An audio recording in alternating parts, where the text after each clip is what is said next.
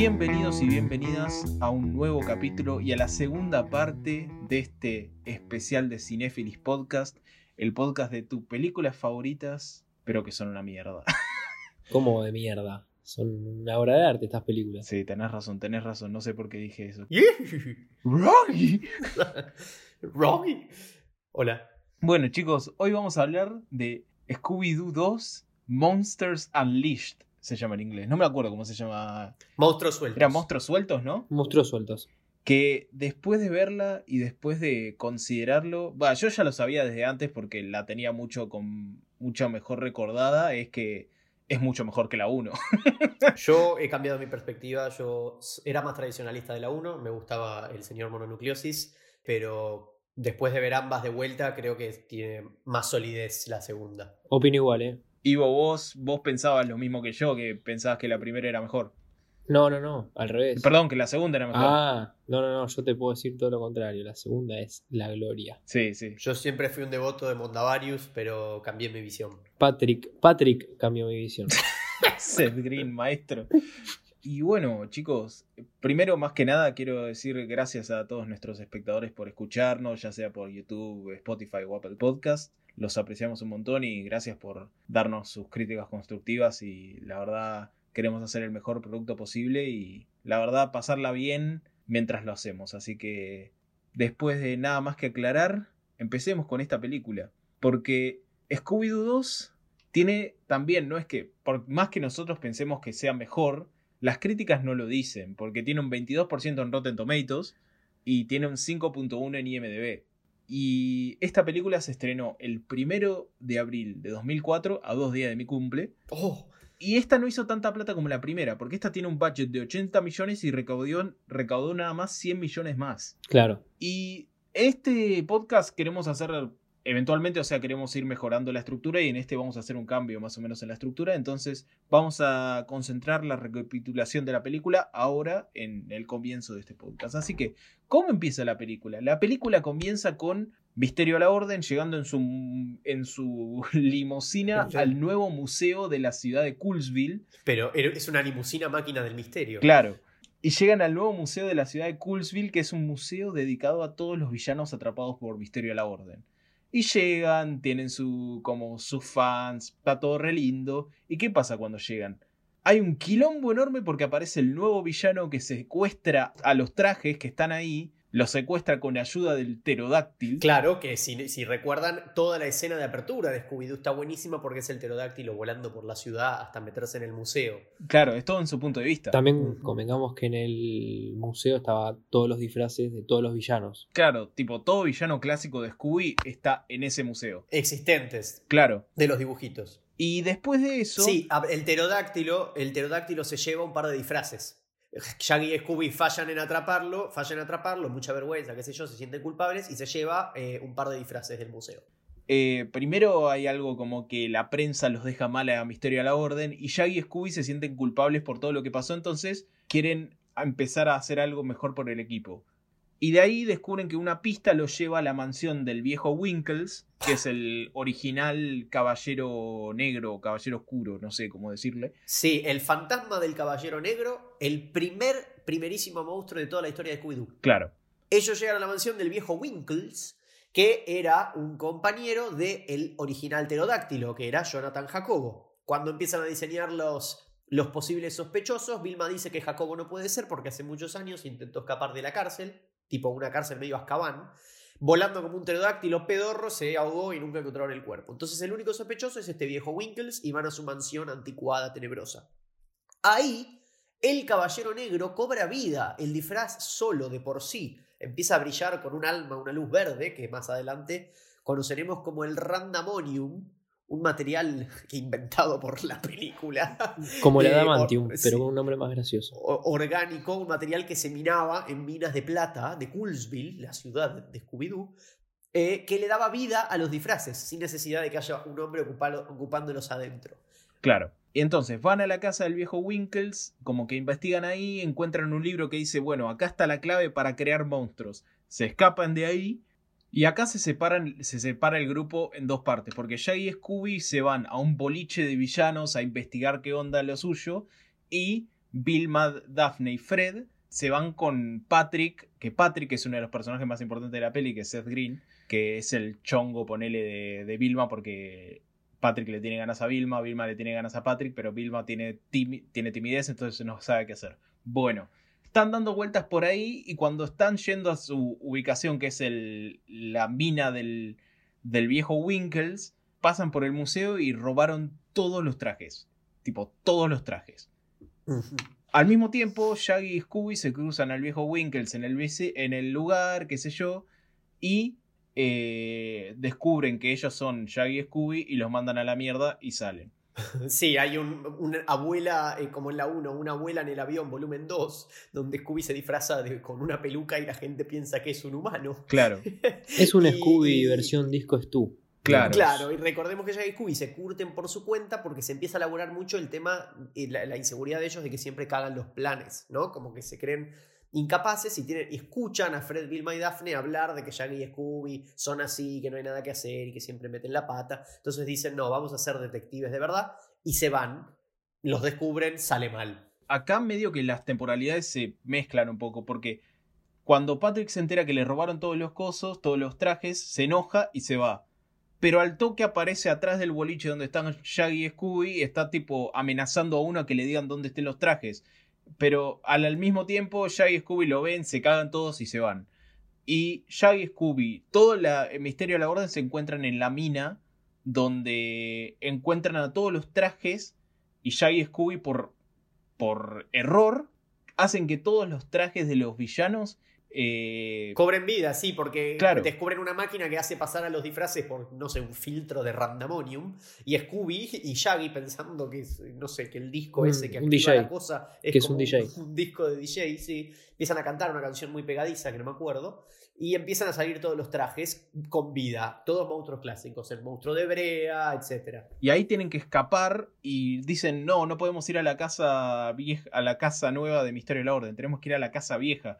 Y van a tipo una cabaña en el medio del bosque, al lado de un lago, donde es la vieja cabaña de Misterio de la Orden, y ahí descubren que tienen que claro, revertir el cable. Perdón, Fede, porque ellos no pueden volver a su búnker oficial porque este nuevo villano, que nunca en realidad tiene nombre en la película, pero es un señor con máscara muy fachera, está amenazando a la ciudad con sus nuevos monstruos y está haciéndoles una, Batman, literal, le está diciendo que se entreguen para salvar a la ciudad. Entonces necesitan esconderse. Claro. Y entonces van a esta vieja cabaña y eh, descubren que tienen que hacer un tema de cableado para revertir el efecto de los monstruos y así desaparecen todos. Entonces, revierten el cableado, vuelven a la mina, cada uno tiene un duelo con, el con un respectivo monstruo, como que cada uno se encarga de uno, tipo, después vamos a explicar bien quién se cruza con quién. Se trabaja mucho la inseguridad de cada uno, como que cada uno tiene su propio duelo personal. Y recordemos que además del malo, quienes le hacen la vida imposible a Misterio de la Orden es la prensa, con eh, Alicia Silverstone, que después les recordaremos quién es, eh, que está todo el tiempo haciendo amarillismo y haciendo quedar como el culo a Misterio de la Orden porque le, fue como el culo en el museo que robar los trajes. Claro. Bueno, y entonces en la mina, ahí nuestros héroes eh, intentan arreglar toda la situación colocando el artefacto donde iba, pero le sale mal porque el monstruo de Brea, que es un monstruo que rompe mucho las pelotas en la película, los detiene a todos. Y el único que queda es Scooby, y en un momento el villano le dice que Scooby ya está, cagaste, tus, tus eh, amigos están en peligro. Entonces Scooby toma como ese, ese poder de valentía y agarra un extintor y empieza a matar a todo el monstruo de Brea, patinando, prácticamente lo congela, sabiendo que un matafuego no congela, pero bueno. Eh, y ahí soluciona y logra salvar a sus amigos y revertir a los monstruos. Extingue a los monstruos, Misterio la Orden se recibe de capo. Eh, la prensa está ahí felicitándolos, salvo obviamente está eh, Alicia Silverstone, que resulta ser Fede. Resulta ser el verdadero Jonathan Jacobo que nunca murió en su escape de prisión, sino que estaba ahí todo el tiempo y su secuaz era su camarógrafo Ned, que era Ned. Ned. bueno, recapitulamos la película rapidísimo. Rapidísimo. Como no nos queríamos enganchar con detalles eh, por ahí obsoletos e ir un poco a la parte más jugosa que es eh, por qué existe esta película y qué escenas bizarras hay, eh, decidimos hacerlo en los primeros 10 minutos para poder hacer todo un poquito más fluido. Voy a dejar que Ivo arranque con una escena que le guste mucho. A ver, Ivo. A- al revés, ¿puedo decir una escena que odié? No empecemos por esto, por- por favor, porque yo te voy a, Está yo te voy a en no, contra. bueno. Yo te voy a ir en contra, y lo. Vamos, vamos. A los bifes, a los bifes. No, vamos, vamos. Fede, perdón, pero en esta no te voy a apoyar. Odio, odio con toda mi alma, no en esta película, sino en muchas, que todos los personajes se sepan la coreografía del baile y que todo se solucione bailando. Claro, o sea, te molesta, te molesta la verosimilitud de que todos se sepan una coreografía de baile, pero que haya un perro hablante y que hayan monstruos que cobren vida. O sea, Claro, no entiendo tus límites de, de verosimilitud. Contextualicemos a la gente, cállense la boca, pelotuditos. Contextualicemos a la gente cuando Shaggy y Scooby van a este búnker. No, no, pero estamos hablando de la escena final, estamos hablando de la escena final. Ah, y no estamos hablando de la escena en la película donde todos se saben una coreografía. Bueno, pero eso se puede. No, estamos hablando de la escena final, porque a Iván le molesta que hayan escenas finales donde todos estén bailando una misma coreografía. Exacto. ¿Por qué si son los créditos, Ivo? Ya terminó la película. Claro, no importa. O sea, están todos bailando, están todos festejando el final. ¿qué En la única que lo puedo bancar es en Shrek 2. Después en todas las demás no las, las odio. Bueno, paren. Hay dos escenas de baile. Una en la película en los créditos. Y las en dos la están película, bien. Shaggy y Scooby van al búnker de los malvados, que son todos villanos que Misterio de la Orden ha atrapado con los años, o sea, todos los odian a Shaggy y Scooby. Y Scooby disfrazado de un disco Stu, como decíamos. A todo esto hay una bruja, una mina, que se lo quiere levantar a Scooby pensando que es un pibe. y Scooby dice, obvio, bebé. Y va a bailar con la mina, y baila, Yo- y ahí se le cae la peluca y descubren que es Yo banco estas escenas, las banco porque primero me estallo de la risa, segundo la música está buenísima y tercero es tan bárbara, boludo. O sea, es una película de Scooby-Doo. Si Scooby-Doo no puede estar bailando así tranquilo, ¿qué bien, mierda puede hacer? listo. Es mi opinión. Tu opinión está mal. No, y además, a ver, a mí no me gusta, estoy con Iván, ¿eh? pero James Gunn, a James Gunn le gusta la música. Yo valoro, yo valoro que James Gunn ponga lo que lo apasiona en sus películas. No es el director, James Gunn, pero vos tenés que escribir en el guion qué canción van a bailar, Sí. por lo general. Le gusta la música, le gusta personajes que bailen, se nota, sus películas están musicalizadas. A ver, es rarísimo que de repente se despegue la película dos minutos de la trama principal para bailar y nada más, porque no es un musical, pero le gusta, es el estilo del chabón. Y para mí, hablando de eso, se ve mucho el estilo de James Gunn en esta película, más que en la 1. Sí. Es verdad. ¿Por qué? Porque hay una cuestión muy, muy familiar en esta película, muy de grupo. Para mí lo que mejor trabaja en Guardians en los dos es esta idea de, de- manada dispareja, de- un trope que es muy común, pero para mí él lo maneja bárbaro. Que todo, todos los personajes tienen miedo, tienen inseguridad, todos los personajes hablan entre ellos, crecen entre ellos. Es como que es, esa cosa de, mantenerse unificado en la debilidad que me parece que dentro de lo bizarro de Scooby 2 está interesantemente elaborado. Es que creo, creo que esta película hace énfasis más en las inseguridades de cada uno del grupo. Que Fred tiene miedo de expresar sus emociones. Que Vilma no se ve, tipo, no. Como que tiene, viste, el síndrome de, de impostor. Varios tienen el síndrome de impostor, como que sienten que no pueden, tipo, no encajan en una situación o que no merecen lo que tienen. Más que nada Scooby y Vilma. Sí, le tiene, le tiene miedo al amor, ella dice, dice, prefiero cosas Claro. lógicas y entendibles a algo tan irregular como el amor. Claro, y ella no se siente tipo segura con su apariencia, como que no se ve como la ve Patrick. Y después Daphne cree que nada más está en Misterio a la Orden porque es linda y que no por otra cosa, entonces esa es su inseguridad. Y después Jay y Scooby tienen como un peso muy grande en toda la película de que sienten culpa porque hacen más peso en el grupo del que hacen tipo aporte. Sí, y recordemos, bueno, hay algo muy, muy copado. Hay algo muy copado, de hecho, con Fred en la película, que es todo su tema. No diría, no me quiero poner sensacionalista, decir su masculinidad, pero una cuestión de, de- de- de la fortaleza, de ser el líder, ¿viste? Como que todo el tiempo tiene que dar la cara y con esta prensa amarillista, cada vez que da la cara, eh, le sale mal, le, le- le hacen scratches, qué sé yo.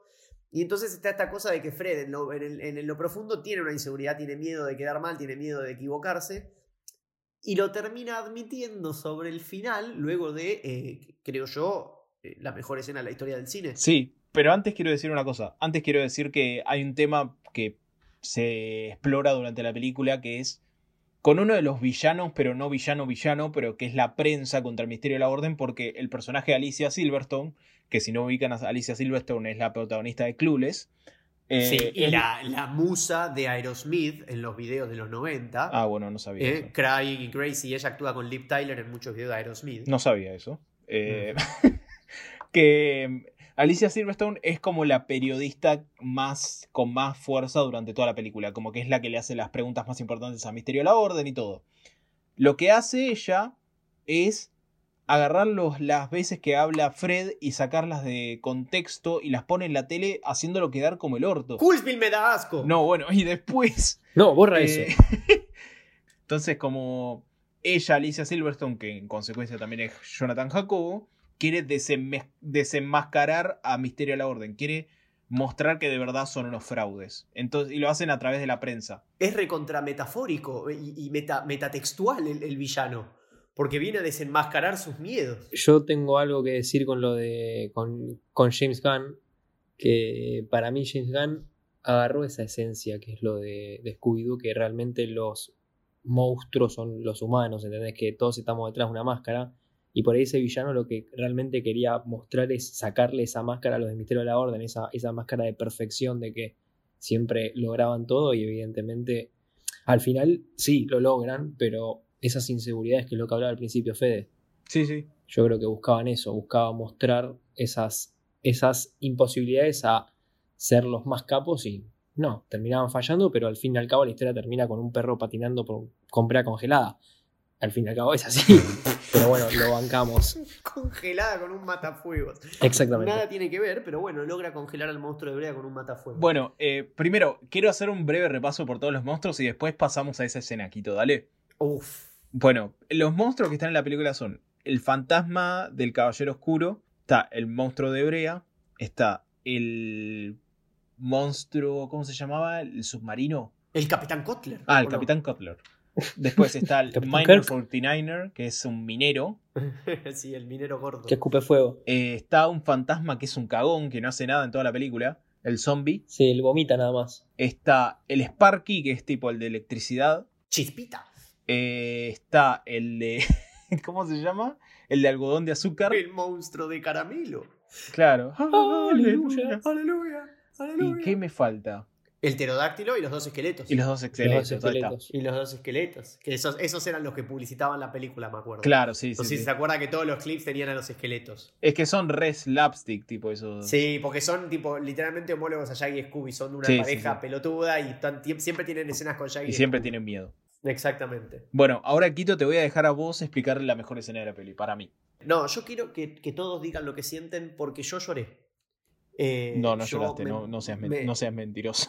me emocioné, me emocioné viéndola porque genuinamente dije esto es mejor que cualquier cosa que haya hecho Hitchcock.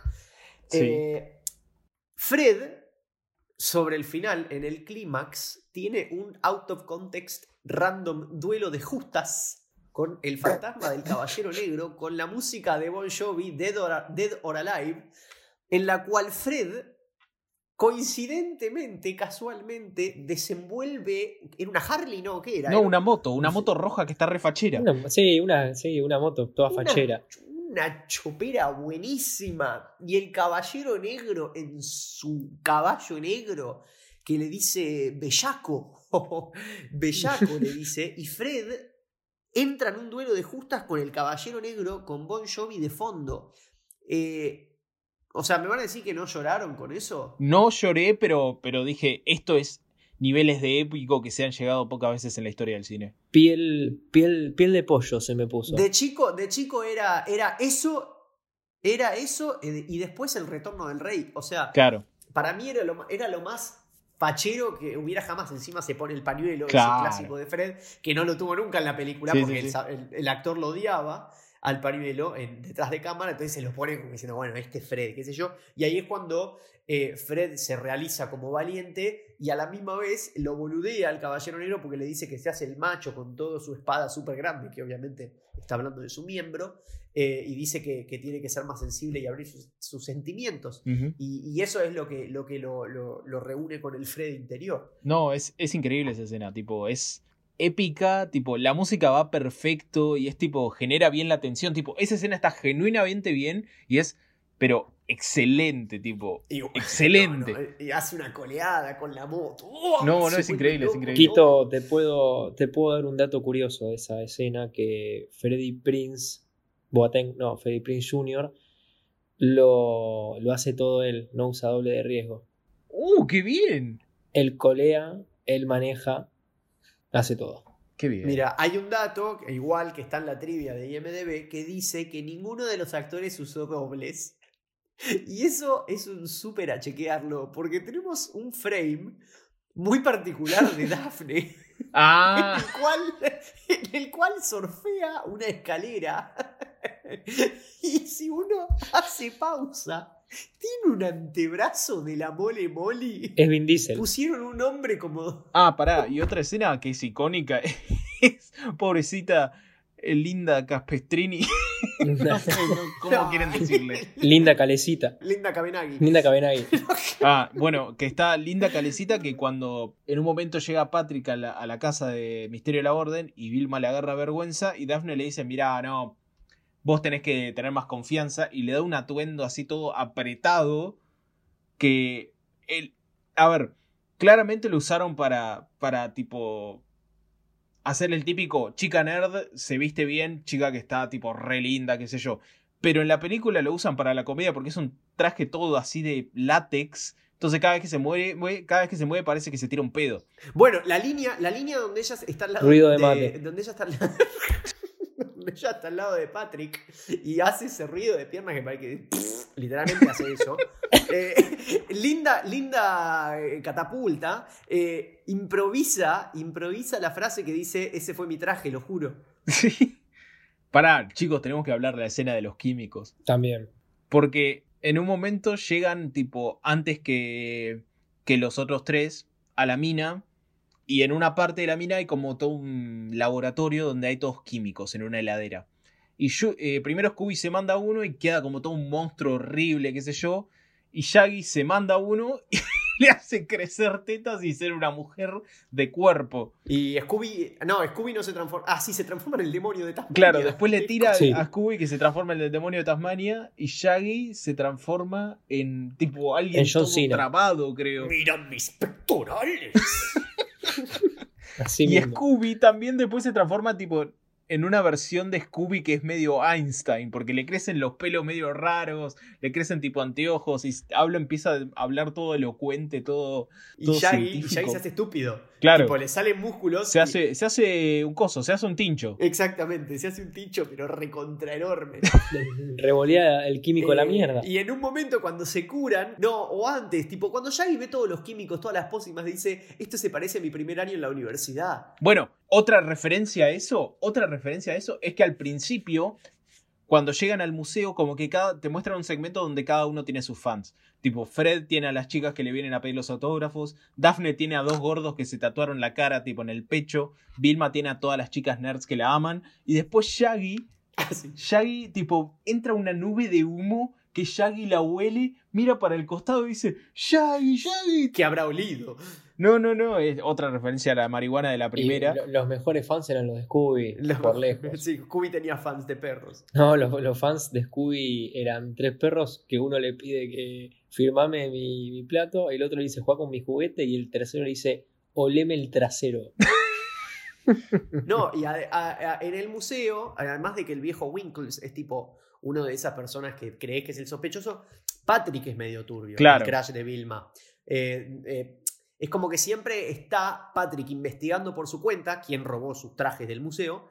Y siempre está en los momentos raros. Como que lo ven en momentos raros porque va por las malas. Sí, y además tiene una, perso- tiene una personalidad medio comprometida. Cuando Shaggy y Scooby se lo encuentran en el callejón, que, que dice, ah, pensaron que era un monstruo, ¿eh?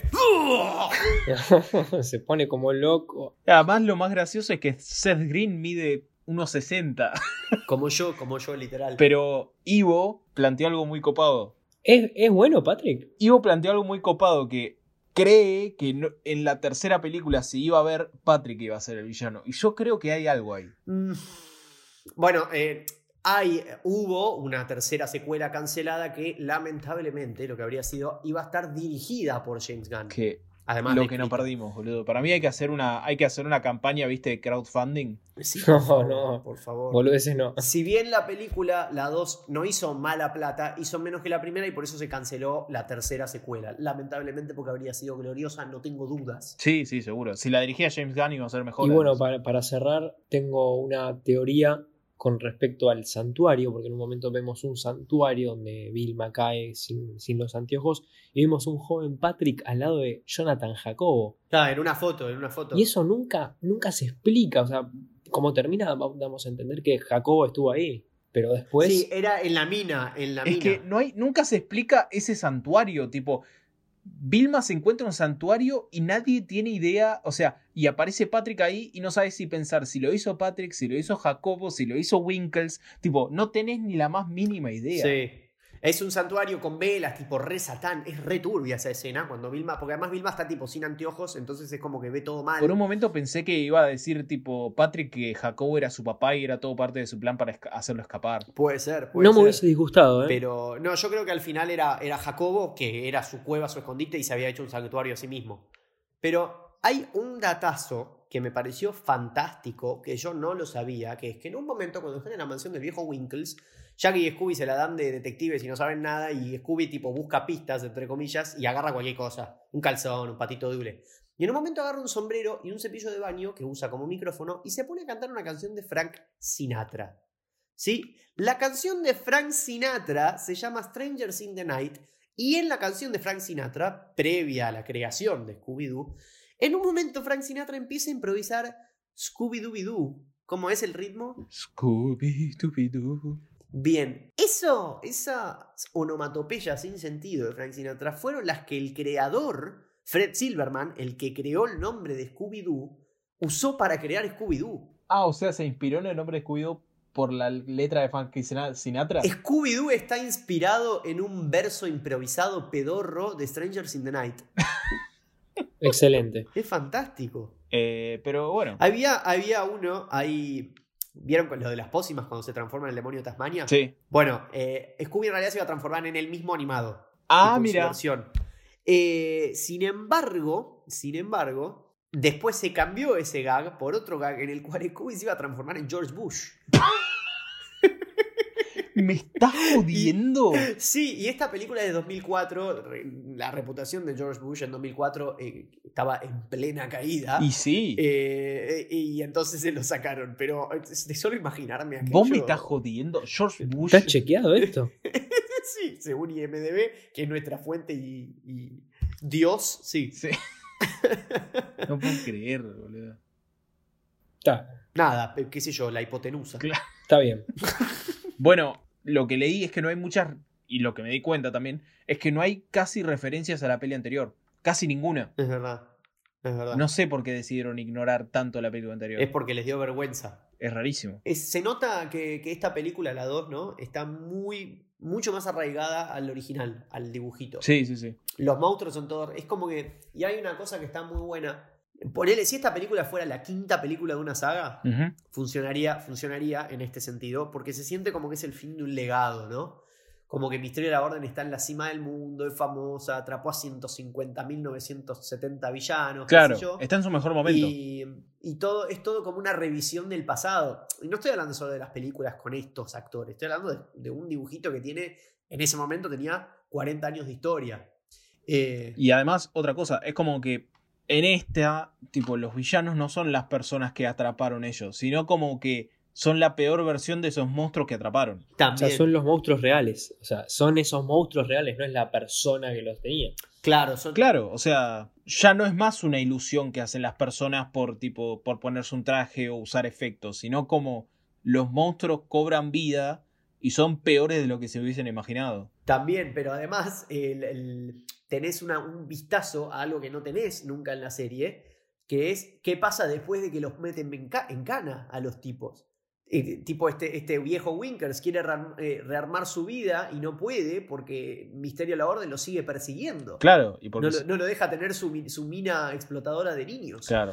Eh, pobre hombre. Igual, pará, pará. El viejo Winkles en su mansión tenía, tenía secuestrado a 50 personas que las tenían tipo en su trampa del timbre. Está bien, bueno, pero es un- una persona de un mundo antiguo. Tenía una, a una chiquita de las Girl Scouts que vendía galletitas. Y tenía testigo de Jehová. tenía- tenía testigo de Jehová. A los testigos de Jehová. Cuando tenía. tocan la- el timbre de la mansión del viejo, se caen tipo en una trampa y hay una nena exploradora que estaba ahí hace tres horas y un testigo de Jehová que dice, ¿quieren saber la buena noticia? Y Scooby dice, sí, hay galletitas.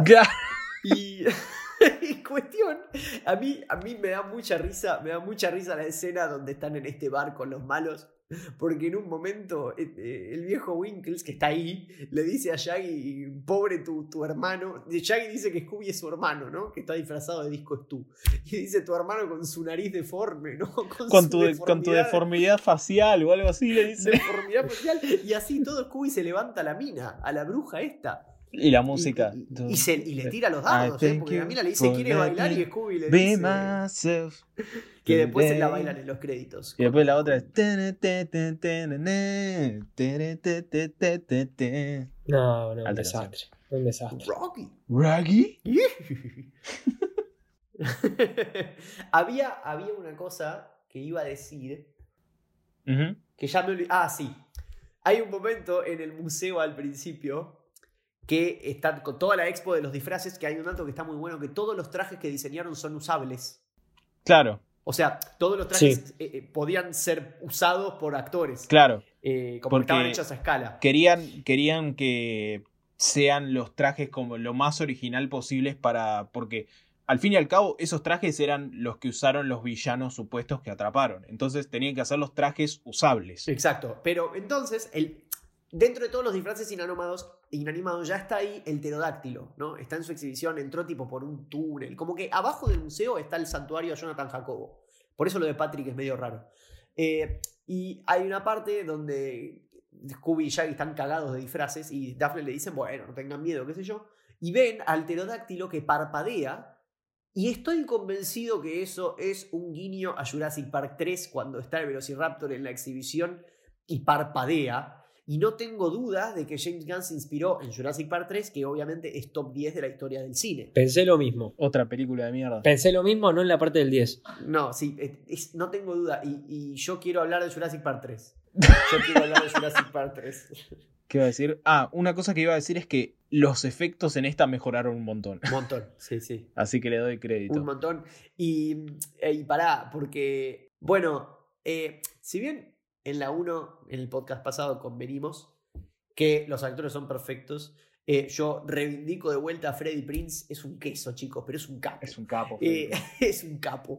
Eh, Es Fred. no podíamos recastear y lo vi, perdón, eh, para mí Matthew Lillard, Shaggy, está mejor en esta película es todavía. perfecto, es perfecto. No, te juro que no le encuentro nada malo. No, es que el chabón es Shaggy. Claramente Tiene, Shaggy. tiene una, una cuestión física. ¿Vieron cómo arquea las piernas cuando se asusta? Sí, sí, sí. Cómo cruza las piernas y abre los brazos. Es, es un dibujito es un dibujito animado el chabón. Yo lo veía y decía, qué huevos, Creo qué que- huevos. Shaggy, creo que Shaggy y Vilma son los mejores tipo adaptados, pero creo que Freddy Prince y Sarah Michelle Gellar creo que hacen tipo su versión de Freddy y Daphne y los hacen muy bien. A mí, Fred, me encantan las dos películas. Y no lo estoy diciendo irónicamente, por más que es un estallo, porque es un estallo. Pero Fred, en, las dos películas. Coolsville me da asco. Eh, en las dos películas, Fred la caga todo el tiempo. Tipo, en la 1, Fred es el primero secuestrado. ¿Sí? Es, es el primero que cae. Se mete mal en el cuerpo de Fred porque no lo encuentra y se mete en el de Daphne.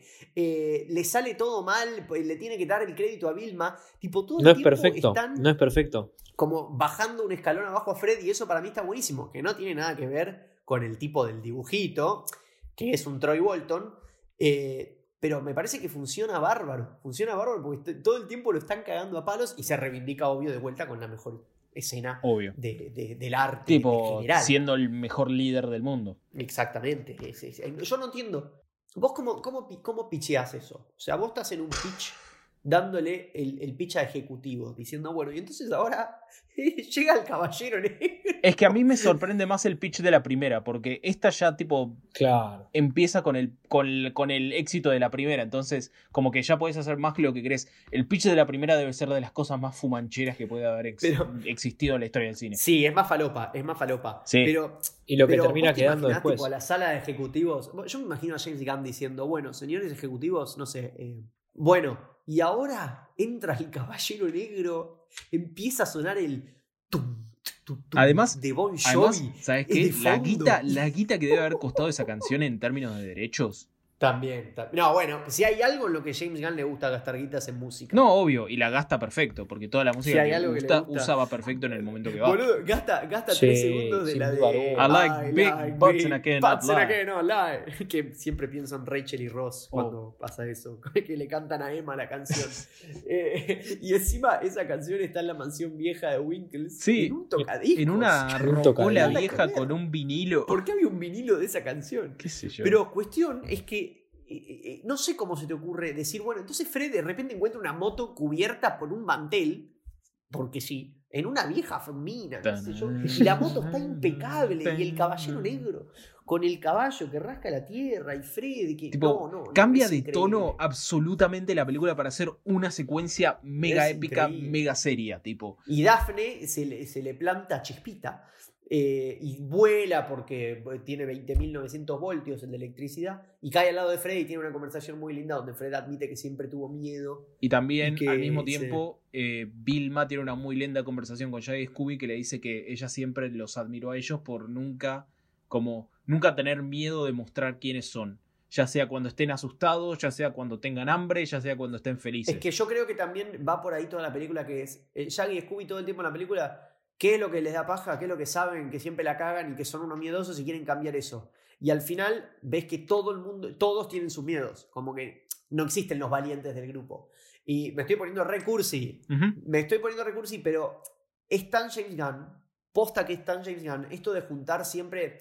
Cuando vuelven a la cabaña que están en el lago, compartiendo, qué sé yo, anécdotas, viste, que ven un flashback con unos actores de jóvenes que están re bien casteados. Eh, mentira. Eh, siempre está eso. Yo literalmente cada vez que veo eso pienso en, no sé si se acuerdan de Guardians 2, cuando hablan Yondu y Rocket. Y sí, Que claro. son como lo- los dos outsiders que todo el, viste, como que al final se complementan. Sí. Es es como que pienso en eso de que agarras un que agarra cualquier cosa y hace. Que no estoy ni en pedo comparando Scooby-Doo, que es, es- es una cosa tomada en chiste ni nada, con algo que para mí es de lo mejor de Marvel, que son las dos de Guardians. Pero como que te agarra, no sé, te puede agarrar un mapache y te, le- y te pone cierta inseguridad que vos decís, ok, lo tomo como personaje. No, obvio, humaniza a todos sus personajes dándoles profundidad. Porque nadie es solo una cosa. Exacto, entonces vos ves algo re bizarro como Scooby-Doo, que por ahí Scooby no está al nivel de Rocket porque Scooby es medio estúpido. eh, Y sí, que es muy obvio. gracioso igual cuando tiene que manejar que... bueno, no importa. Aparece el zombie con un camión. No, no, cualquiera. Pero, chicos, creo que es momento de ir redondeando y hacer una pregunta. Iván, pulgar para arriba. Eh, pero uno solo no, mil pulgares para arriba. Es un peliculón esta. No, pará, Más por cuando, cuando era pibe, eh, ahora la veo de nuevo y veo muchas cosas mejores. Y sin duda alguna que los actores cumplen a la perfección los personajes. Muy bien. Quito, pulgar para arriba. A mí me parece mejor que la 1, hablando seriamente. Es muy difícil decir que esto, como lo dije en la primera, ¿viste? Decir, ah, bueno, vi esto por primera vez en 2004, es un peliculón. No, qué sé yo, es muy difícil porque ahora es, es consumo nostálgico, irónico, pero para mí se ven que los- lo importante de todo, que es, sea el pedazo de mierda que sea, que puede ser para uno o para otro no, se ve algo del autor, del escritor, se ve algo de James Gunn conociéndolo, ¿no? Eh, 15 años después, sabiendo cómo es él, y eso para mí me parece valiosísimo, porque eh, te- te- ves que el tipo fue madurando. Tanto es así que en la franquicia más grande del mundo, como es Marvel, tuvo el, el- el comando de dos películas importantes y, le- y les puso su marca. Eso para mí eh, está muy bueno de ver. Estoy completamente de acuerdo. Y yo también le voy a dar pulgar arriba, pero porque, más que nada, porque me parece una versión más refinada de lo que yo había dicho que era un guilty pleasure hecho y derecho. Como que la primera me parece un guilty pleasure así perfecto porque es una película que para muchos puede ser una absoluta bosta, ¿eh? Pero mierda. Pero la podés ver con la mentalidad correcta y con la perspectiva correcta y la vas a pasar bomba. Y en esta es mejor aún, porque la pasás Sí, más y- bomba. Y yo la veía y yo decía, entiendo perfectamente por qué a nosotros de pibe nos flasheaba. Es que que son vos ves cosas eso que por ahí ves te otra estallás película de la no. risa. Yo en una escena, o sea, yo de pibe veía un chiste de tirarse un pedo y yo me estallaba de la risa. Sí. Y hoy la veo y recuerdo eso y me cago de risa. La parte, la, la- la parte, la parte del coso, del caramelo, el hombre caramelo, yo me volvía loco. Esa, esa era mi parte favorita, esa es mi parte favorita de la película. Se lo cagan comiendo. Pero es re peligroso. Chicos, se comen un monstruo hecho de randamonium. Pero sí, yo creo que es una versión más refinada de lo que ya es un excelente guilty pleasure. Entonces, bien pulgar para arriba, bien grande. Sí, la 1 la uno se caga de risa de sí misma, literalmente. Eh, ¿Qué onda, carnalito? Sí. Y, y- y la 2 sabe que, que nunca va a poder tener seriedad, pero intenta hacer lo que puede con eso y se ve algo. Y creo que hace una historia más tradicional de lo que es Scooby-Doo. Exacto, sí, sí, sí. También se siente muy, muy, muy fiel, muy fiel. Entonces, nada, yo creo que véanla. O sea, si no quisieron ver la primera, los entiendo, pero vean la segunda porque la van a pasar muchísimo mejor. Sí. Así que, Y bueno, el- el- según vieron, entonces eh, le cambiamos un poco la estructura a la, me- a la lógica del podcast. Lo, lo quiero acotar antes de cerrar. Eh, queremos ver, estamos explorando formas. Recién vamos 3, 4 episodios. Eh, queremos ver de no engancharnos tanto con la recapitulación de la película e ir a lo más, eh, qué sé yo, entretenido, la trivia, las escenas locas, etcétera. Eh, pero bueno, seguimos mejorando gracias a ustedes y nuestros amigos y no amigos que nos hacen críticas constructivas eh, y seguimos aceptando cualquier comentario. totalmente. También queremos agradecer a, a los que estuvieron tirando curiosidades en, en el chat de Instagram. A Nico que nos dijo que en Mary Jane significa marihuana Mm. en Estados Unidos. Claro, en la Mary Jane Eh. era la novia de Shaggy en la 1. Que significa marihuana, así que le queremos agradecer por tirar el dato. Sí, obvio. Siempre que tengan, ya sea críticas constructivas sobre el podcast o si quieren tirarnos opciones para películas para considerar en el futuro, las aceptamos a todas y estamos más que agradecidos porque lo escuchen y porque estén bancándonos en este camino que, que estamos disfrutando mucho. Y quiero dar una pequeña pista para el capítulo que viene. Quiero, quiero decir una pequeña pista que es una secuela y es animada, no digo nada más. Upa. Pero quiero decir Eh, que es un peliculón. Es un peliculón. Es un peliculón. No estoy, no estoy seguro, la tenemos que rever. Lo que voy a decir en adición es que no vamos a hablar de la primera, No, no, no. obviamente, porque la primera está, está aprobada por la crítica. Claro. Recuerden que estamos hablando de películas bochadas que nosotros recordamos bien y que seguramente todos ustedes vieron. Es la secuela a una obra maestra. No vamos a decir nada más. No vamos a decir nada más. La dejamos acá. Por eso, no, no, no, que la no, no, pero dejémosla acá. estamos muy vamos- emocionados de hablar de esa película. Muy- mucha sí. manija. Así que, La voy a- en traje voy a hablar. Voy a hablar en traje. chicos, siempre un placer hablar películas con ustedes. Igualmente, No, justo esta película es un re placer. Con esta película es un re placer. Yo creo que si Borges viera esta película le gustaría. Yo creo que sí. Si viera, ¿no? Porque viste ciego. No, para hijo de puta, no. Nos vemos la semana que viene, muchachos. Dale, Un nos abrazo vemos, grande. muchachos. Adiós. Le. Nos vemos la semana que viene. Chau, chau. Abrazo.